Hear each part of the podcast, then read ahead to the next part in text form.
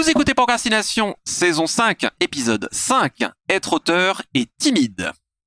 Un podcast sur l'écriture en 15 minutes. Parce que vous avez autre chose à faire et qu'on n'a pas la science incluse. Avec les voix de Mélanie Fazi, Estelle Fay. et Lionel.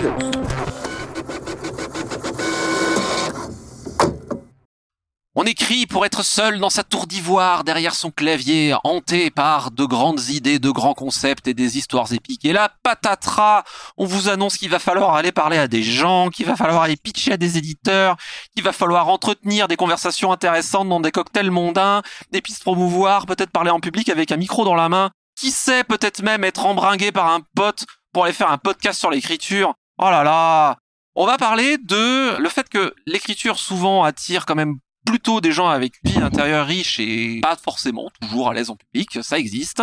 J'en fais partie et je me soigne. Donc on va parler de euh, la manière de survivre au fait d'être auteur quand on est timide. Est-ce que vous êtes des gens timides? Oh, alors ça. Bah, je souscris tout à fait à ce que tu disais, que euh, je me suis fait cette remarque aussi, que l'é- l'écriture, c'est quelque chose qui attire euh, quand même des gens avec un profil souvent. Moi, j'ai déjà dit que j'ai développé l'écriture parce que je suis pas à l'aise à l'oral, donc euh, voilà, je suis complètement dans ce type de profil. Et c'est intéressant parce que c'est quelque chose qui s'apprend tout ça. Je me revois en fait à mes débuts complètement pétrifiée de timidité, première table ronde, première euh, rencontre avec un éditeur, tout ça, me dire non, ça va pas être possible. Et puis, ben, 20 ans plus tard, euh, voilà, on a pris l'habitude d'un certain nombre de choses, mais c'est vrai que ça peut être extrêmement intimidant au départ. Bah, moi, je suis pas trop timide en fait. euh, voilà, au contraire, euh, j'a- j'adore parler aux gens. euh, voilà, j'adore euh, vraiment euh, être dans des grandes foules, des festivals avec plein de personnes et tout. donc voilà, des, des tables rondes, des discussions. mais c'est vrai que j'ai rencontré forcément des gens qui étaient beaucoup plus que moi, et y compris aussi dans la première partie de mon parcours qui était dans le théâtre, qui quand même est un art qui attire aussi beaucoup de timides. Et ça m'a fait réfléchir pas mal à tous ces sujets-là et de voir leur parcours aussi à eux. Et de voir, mine de rien, comment moi aussi, il y a des choses qui m'avaient beaucoup apporté. Même si je suis pas timide à la base, il y a des expériences qui m'ont beaucoup apporté dans une certaine aisance et une certaine facilité à présenter mes histoires. Moi, ce qui me frappe avec le recul, c'est à quel point on découvre, comme pour beaucoup d'autres aspects, ses forces et ses faiblesses et ses capacités. Et on va découvrir qu'il y a des zones, notamment dans le travail promo, où on va soi-même se découvrir à l'aise euh, à sa propre surprise, et d'autres où vraiment on s'aperçoit que c'est pas notre fort et on va plutôt tout, euh, tout miser ailleurs. Par exemple, je me souviens de ma première rencontre avec une classe, euh, c'était des collégiens à l'époque, maintenant je, je rencontre plutôt des lycéens, et je me souviens de cette terreur absolue en me disant mais ils vont se moquer de moi, ils vont- je me projetais euh, moi à la place des profs de quand j'étais ado, ils vont se moquer de moi, ça va être une catastrophe. Et euh, à ma grande surprise, j'ai découvert que j'avais une aisance pour ça que j'ai vraiment développée avec le temps. Et maintenant, c'est quelque chose que j'adore faire. Alors qu'à l'inverse, par exemple, une, une situation avec laquelle je suis pas toujours à l'aise, c'est de discuter avec des lecteurs dans un salon. Et s'ils sont pas des gens qui font le premier pas vers moi, s'ils sont pas des gens qui manifestent déjà un intérêt pour mon livre, j'ai du mal moi à faire le premier pas vers eux, ce que je vois des collègues faire de temps en temps. On finit par découvrir qu'en en ayant euh, justement un profil timide ou pas, il y a des endroits où on va se, se découvrir des capacités. Et euh, les tables rondes, pareil. Une fois qu'on a acquis une certaine aisance à parler de certains sujets, ça devient de plus en plus facile. Concernant la timidité, tu l'as un peu mentionné dans un épisode précédent, Mélanie, le fait que euh, la promo, ce genre de choses, ça pouvait être fatigant. Je me disais qu'il pourrait être juste intéressant de faire un très bref rappel sur les concepts de timidité slash de plaisir à interagir comme ça et les notions euh, psychologiques d'intro et d'extraversion. Contrairement à ce qu'on pense dans l'acception un peu générique du terme, l'introversion, c'est pas quelqu'un qui est nécessairement euh, timide. Quelqu'un qui est introverti et quelqu'un qui est extraverti, c'est défini, en tout cas si ma mémoire est bonne par Carl Gustav Jung, c'est défini par en fait l'énergie que ça prend. C'est-à-dire que quelqu'un qui est un profil plutôt introverti, ça veut pas du tout dire que il ou elle est timide, ça peut être le cas, mais c'est pas nécessairement le cas. Ça veut simplement dire que quelqu'un qui est introverti va recharger ses batteries quand il ou elle est seul ou en très petit comité et va avoir ses batteries qui vont être drainées en public. Pour quelqu'un qui a un profil extraverti, c'est l'inverse. C'est quelqu'un qui se recharge dans un, un atmosphère avec, euh, avec plein de gens et qui va plutôt être vidé par la solitude. Tout cela n'a rien à voir avec les notions de timidité et même de plaisir qu'on peut avoir à interagir avec les gens. On peut avoir des introvertis qui adorent être en public, mais juste ça va les drainer. Ça a absolument pas du tout corrélé. Donc quand on réfléchit à se dire euh, comment vivre aussi ce, ce genre de choses, comment vivre éventuellement l'exposition publique, ça peut être intéressant de réfléchir à ces choses-là pour essayer de délimiter, définir de quoi on a besoin en fait. Moi, je parlais d'aisance et c'est vraiment quelque chose de cet ordre-là. On est câblé d'une certaine manière qui font qu'on va contre sa nature ou pas pour faire ces choses-là et qu'on a plaisir ou pas à les faire. Je voulais faire un petit aparté puisque tu rebondis là-dessus. En fait, j'ai hésité quand tu posais la question est-ce que vous êtes timide? Euh, moi, je suis un cas un petit peu particulier puisque je, je l'ai pas, j'en ai jamais parlé dans le podcast, mais j'en ai beaucoup parlé publiquement. Je suis euh, pas simplement introvertie, je suis sur le spectre de l'autisme et j'ai découvert que pas mal d'auteurs et autrices que je connais sont dans ce cas. J'en connais d'autres. Et euh, on fait toutes ces choses-là, des tables rondes, des rencontres avec des lecteurs. On a, on, a trouvé un moyen de, de fonctionner comme ça, tout en n'ayant pas une grande facilité pour ça à la base, on va dire. Tout ça pour dire entre guillemets que s'il y a des lecteurs euh, qui peuvent être complètement effrayés par cette idée qu'un jour il va falloir se confronter au public, j'ai presque envie de dire si des gens comme moi ont réussi à le faire, c'est que euh, tout le monde peut y arriver. Voilà, c'était pour rebondir sur ta notion d'introversion parce que c'est un petit peu euh, le prolongement suivant de, de ça. Et il y a énormément de personnes qui écrivent sont dans des cas de figure similaires à, des degrés divers, j'ai envie de dire. Il y a une chose que j'ai trouvé très très intéressante en discutant avec d'autres auteurs sur les facilités qu'on a ou pas, c'est que quand on parlait de justement de comment on s'adresse aux lecteurs dans les salons ou des choses comme ça, moi je me suis rendu compte que j'ai une facilité par contre pour communiquer via internet, peut-être pour compenser ça, et que je vais beaucoup beaucoup m'amuser à utiliser les réseaux sociaux par exemple, là où pour d'autres ça va être une corvée. On peut, en fonction de sa personnalité, trouver l'endroit où on est à l'aise justement pour, euh, pour s'exprimer, s'adresser aux lecteurs, échanger avec eux, faire sa promo, etc. Il n'y a pas une manière unique de le faire en fait. On peut trouver chacun son, son, son créneau si je puis dire. Enfin, là, on a parlé beaucoup de des personnalités de base, donc de qui on est à la base. Après, moi, quelque chose que j'ai pas mal, comment dire, vu dans mon parcours personnel, c'est aussi par rapport à l'éducation qu'on a eue, qui par moment, euh, donc, euh, quand on doit présenter ses œuvres en public, bah, peut euh, donc nous avoir donné quelques difficultés supplémentaires. Bah, à la base, moi, je suis fille de prof, petite fille d'instit, et vraiment, j'ai une éducation où surtout on se mettait jamais en avant aussi où quelque part donc on n'allait pas se vendre ou vendre ses projets. C'était pas du tout l'éducation familiale et c'était vraiment quelque chose qui limite était mal vu mais d'une manière qui était tellement inconsciente que je l'avais intégré inconsciemment en fait. Et après donc quand j'ai commencé bah, quand j'ai monté ma troupe de théâtre qu'il a fallu aller chercher des soutiens, qu'il a fallu ensuite donc distribuer des flyers dans la rue et tout ça. Alors qu'à la base, bah, aller vers les gens, c'est facile pour moi.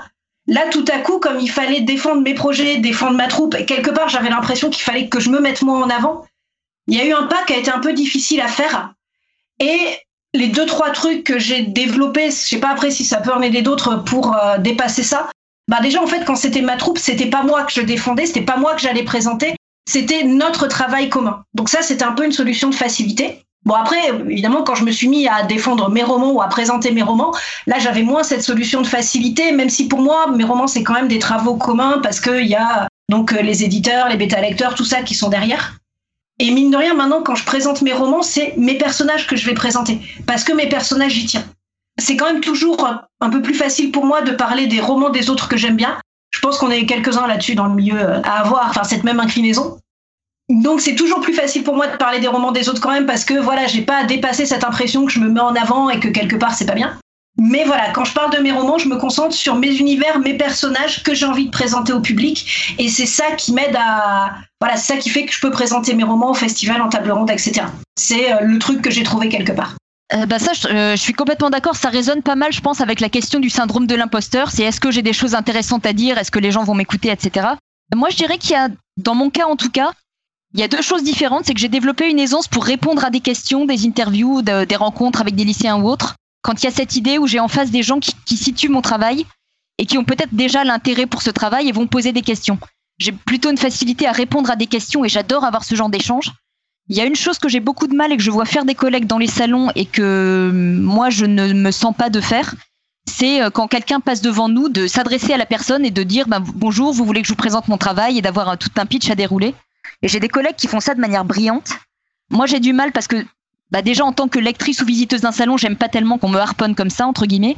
Mais aussi parce que ça a quelque chose de pas naturel pour moi de m'adresser d'abord à quelqu'un avant que cette personne ait manifesté un intérêt. Et je pense qu'on a chacun des endroits où on va être capable d'aller ou pas. Ça, pour moi, c'est l'endroit où vraiment je suis incapable d'aller et de quelque part de faire semblant. Alors que par contre, à l'inverse, j'ai un énorme plaisir à parler de, mes livres ou de mon travail, de ma démarche, à des gens qui le situent déjà ou manifestent un intérêt en premier lieu. J'ai un plaisir d'en parler, j'ai pas de plaisir à quelque part euh, imposer le sujet à quelqu'un qui n'a pas déjà fait ce premier pas. je suis comme toi, il y a effectivement des auteurs, on les voit des fois en salon qui sont des vendeurs phénoménaux. Euh, parfois j'avoue, je me dis oh la vache, j'aimerais bien avoir cette aisance euh, parce que enfin ça a l'air cool et puis ça permet de briser la glace vachement facilement mais je pense que c'est important aussi de reconnaître que comme dans tout, on a des fonctionnements qui sont différents. Personnellement, je sais que si je me sens d'humeur un peu blagueuse, ça arrive, on se sent plus ou moins bien. J'ai une facilité à aller faire des blagues avec les gens qui passent devant, mais je cherche même pas à vendre un bouquin, c'est juste parce que euh, j'ai la connerie et que donc euh, bah euh, voilà.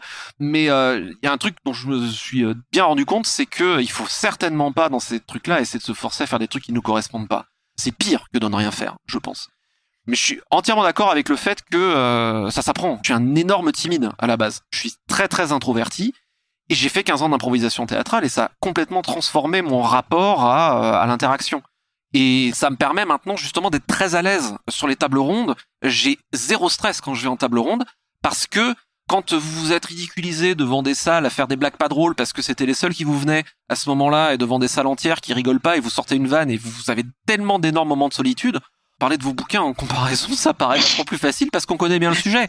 Et j'ai tellement eu des moments de solitude en improvisation théâtrale que quelque part je crains plus rien à ce stade. Je recommande d'ailleurs, si vous êtes timide et introverti, euh, faire euh, un peu d'improvisation théâtrale, ça aide à vachement relativiser les trucs et ça permet justement aussi ce que je crois percevoir à travers ce que tu dis, euh, Estelle, le fait d'arriver qu'on est en train de là parler de bouquins ou de littérature ou comme on est quand même dans les domaines de l'imaginaire, on manque pas de sujet de conversation et c'est cool et ça permet d'arriver à comprendre qu'on joue pas sa vie quelque part et que ça va, c'est cool, y a pas de souci. Euh, alors c'est marrant, l'impro ça fonctionne pas sur tout le monde et moi c'est absolument impossible. J'ai aimé prendre des cours de théâtre, mais l'impro j'ai une euh, impossibilité totale en fait. Je suis pas câblée pour. Par contre, ce que je allais dire, c'est que dans mon cas, ce qui a fait le plus de différence, c'est l'expérience. C'est-à-dire, je parlais tout à l'heure de ma première rencontre avec des élèves où je me suis dit ça va être une catastrophe. L'expérience m'a prouvé une fois, deux fois, trois fois, dix fois, vingt fois que ça ne s'est jamais mal passé et que même souvent ce sont des souvenirs extraordinaires. Donc maintenant j'arrive devant une classe, je sais que par le passé je m'en suis toujours bien sortie et que même les situations un petit peu difficiles n'ont jamais été si compliquées. Donc on a ce socle-là, je dirais. On sait que d'autres fois ça s'est bien passé et on peut, euh, on peut arriver avec cette confiance-là aussi. Alors l'expérience clairement s'aide. Moi, quelque chose qui m'a vraiment aidé, euh, bon, ça, dans un truc un peu différent, mais c'était vraiment euh, donc quand je suis arrivée dans le Festival of d'Avignon avec ma troupe, où il y avait déjà à l'époque plus de 300 troupes et où on connaissait à peu près personne dans la ville. Et quand on passe un mois euh, en costume, attendre euh, avec les joues peintes en verte, attendre des flyers à des gens qu'on connaît pas, en leur expliquant notre pièce, après on est beaucoup plus à l'aise à la fin du mois qu'au début, hein, clairement. Et j'ai pas de pitch tout près de mes romans en salon. Après, il y a des auteurs qui en ont, et je sais aussi pour certains que ça les aide, parce que ils ont perfectionné un peu un pitch de leur roman qui peuvent ressortir si eux ils ont pas une grande aisance à improviser. C'est pas mon truc, le pitch tout près. Moi, c'est plus, bah, comme disait Lionel, les conversations s'engagent naturellement ou pas, et puis c'est pas grave. Mais avoir un pitch par moment un petit peu travaillé, ça peut aussi aider certains auteurs. Donc, euh, conseil aux auteurs, si c'est votre truc, si ça vous tranquillise d'avoir un pitch et quelques variations dessus, allez-y, quoi. Euh, moi, j'ai tendance à utiliser plutôt les quatrièmes de couverture. J'aime pas l'idée. Après, c'est très personnel. Je n'aime pas l'idée de développer un discours à dérouler parce que ça, va un peu à l'encontre de ma manière de fonctionner, je dirais. Mais pour d'autres, oui, c'est tout à fait utile. Mais j'aime bien avoir un quatrième de couverture qui soit un peu éloquent. Et notamment pour les recueils de nouvelles, je dis aux gens, bah, parcourez-les, ça vous donnera une idée des sujets, et puis on discute à partir de là. Concernant la préparation, parce que j'ai pu faire ça euh, il y a des années, il y a très très longtemps, j'étais jeune et j'avais des cheveux, il m'arrivait de modérer des tables rondes, qui est probablement l'exercice le plus anxiogène dans le domaine que j'ai pu faire, et c'est pour ça que j'en fais plus d'ailleurs. ça, c'était trop pour moi. Par contre, le, le piège dans lequel j'étais tombé à l'époque où je faisais ça, et que donc j'aurais une recommandation de donner, c'est préparer, oui, mais ne surpréparer surtout pas. Parce qu'en fait, quand on surprépare, on est complètement à avoir un discours par cœur, on perd toute spontanéité, et surtout, ce genre de canevas donne une rigidité au lieu simplement d'être attentif à l'instant et à son interlocuteur. Parce que quand il y a ce genre de truc, en fait, à la base, on rencontre des gens, et c'est juste une rencontre entre deux personnes, et bah il faut juste être disponible en fait à s'intéresser à ce que la personne en face est. Alors que quand on a tendance à surpréparer, ça peut être très rassurant, mais à mon humble avis, c'est la meilleure manière en fait de tuer toute spontanéité et tout naturel et tout le truc cool qu'il pourrait y avoir dans une rencontre dans un style un peu différent, donc plus professionnel. Là, notamment, il y a quelques mois, j'ai préparé des auteurs pour une séance de pitch dating devant des pros de l'audiovisuel. Et l'idée, souvent, dans ce cas-là, ce que j'essaye d'amener, c'est qu'ils aient, comme c'est un exercice un peu particulier pitch quand même, mais ça peut aider qu'ils aient un canevas de ce qu'ils peuvent dire, mais pas un discours appris par cœur, en fait. D'avoir un petit peu, voilà, quelques balises de, euh, sur vos romans, vous pouvez dire ça, ça et ça. Et ça, ça peut être peut-être un intermédiaire par rapport à ce que tu disais, Lionel. Exactement. Petite citation pour terminer? Une citation de Jacques Dutronc La timidité est une forme de politesse. C'était procrastination, maintenant assez procrastiné, allez écrire